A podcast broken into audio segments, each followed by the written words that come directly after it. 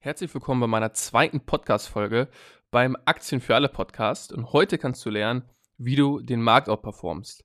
Es gibt nur ganz wenige Menschen, die schaffen, über einen langen Zeitraum besser zu performen als der Markt. Also in Deutschland meint man mit dem Markt zum Beispiel den DAX. Aber eine Person, die das über Jahrzehnte geschafft hat, ist die ehemalige 2020 leider verstorbene Realschullehrerin Beate Sander. In vielen Jahren schaffte sie sogar besser zu performen als Warren Buffett. Beate Sander floh mit 13 Jahren aus der DDR nach Westdeutschland und wurde dank einer begabten Prüfung Lehrerin. Und 1996 kaufte sie dann ihre erste Aktie. Was dann folgte, ist eine fast beispiellose Erfolgsgeschichte. Sie wurde trotz geringem Anfangsinvestment von ein paar tausend Euro Börsenmillionärin in weniger als 20 Jahren. Und wie sie das geschafft hat, den Markt über Jahrzehnte zu schlagen, das erfährst du jetzt.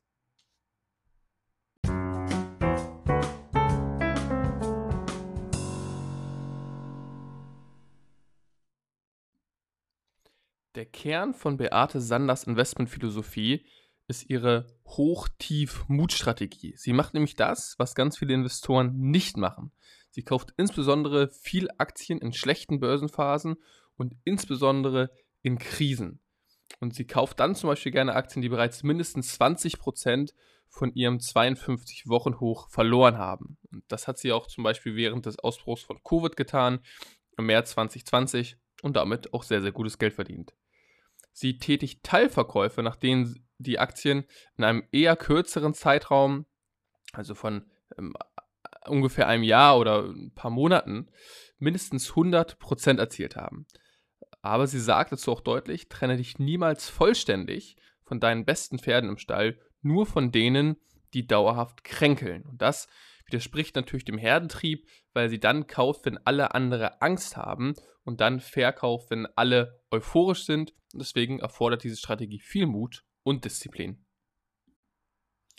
Die zweite Säule von Beate Sanders Strategie ist, dass sie primär in Nebenwerte investiert hat, da diese, wenn man breit diversifiziert, besser abschneiden. Bei Large Caps, also großen Unternehmen, die zum Beispiel im DAX sind, ist es oft so, dass sie relativ stabil sind, aber den größten Teil der Wertentwicklung bereits hinter sich haben. Anders ist das bei kleineren Unternehmen, die zum Beispiel im MDAX, also M für mittelgroß, TechDAX, Tech für Technologie oder SDAX, S für Small sind. Der DAX hat eine historische Rendite von 8,3% im Jahr. Hätte man im Dezember 1979 in den DAX investiert, hätte man heute über 2760% erzielt. Aus 10.000 Euro wären also über 270.000 Euro geworden. Hätte man aber Anfang 2000 investiert, da stand der DAX relativ hoch, hätte man heute in Anführungsstrichen nur noch eine Rendite erzielt von 124 Prozent. Das sind dann nur noch 3,7 Prozent im Jahr. Und jetzt vergleichen wir das mal mit dem S-DAX, M-DAX und TechDAX.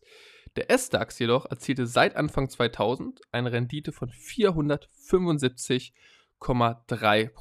also 350 Prozent mehr als der DAX.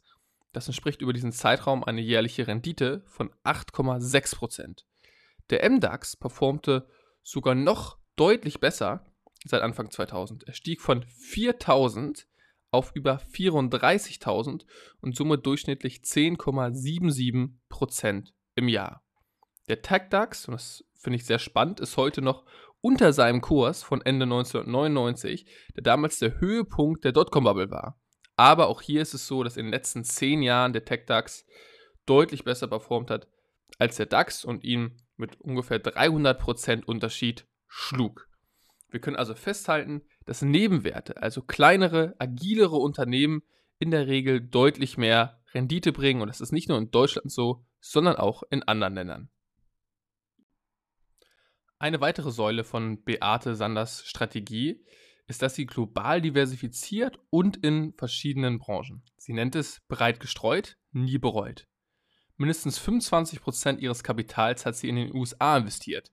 Historisch schneidet der Dow Jones nämlich einfach besser ab als der DAX. Die historische Rendite des Dow Jones liegt bei knapp über 10% im Jahr. Darüber hinaus investiert sie auch in Schwellenländern. In Asien ist sie unter anderem investiert in Alibaba, Tencent und Baidu. Sie investiert global sowohl in Value-Aktien als auch in Growth-Titel und rät zu 20 bis 30 Aktien im Depot. Die vierte Säule von Beate Sanders Investmentstrategie ist, dass sie sich genau die Finanzkennzahlen der Unternehmen angeguckt hat, bevor sie investiert hat. Eine dieser Finanzkennzahlen ist das KGV, also das Kurs-Gewinn-Verhältnis. Man sagt in der Regel, je kleiner das ist, desto besser. Sie zahlt bei Value-Aktien nie mehr als 20. Außerdem schaut sie sich bei Value-Aktien das KBV an, also das Kurs-Buchwert-Verhältnis. Ist das unter 1, sind die Vermögensgegenstände des Unternehmens wertvoller als der Marktwert des Unternehmens an der Börse und somit ist das Unternehmen unterbewertet. Folglich ist die Aktie eher günstig bewertet. Eine weitere Kennzahl für Value-Aktien ist das KCV, also das Kurs-Cashflow-Verhältnis. Ein hoher freier Cashflow bedeutet in der Regel ein gesundes Geschäftsmodell.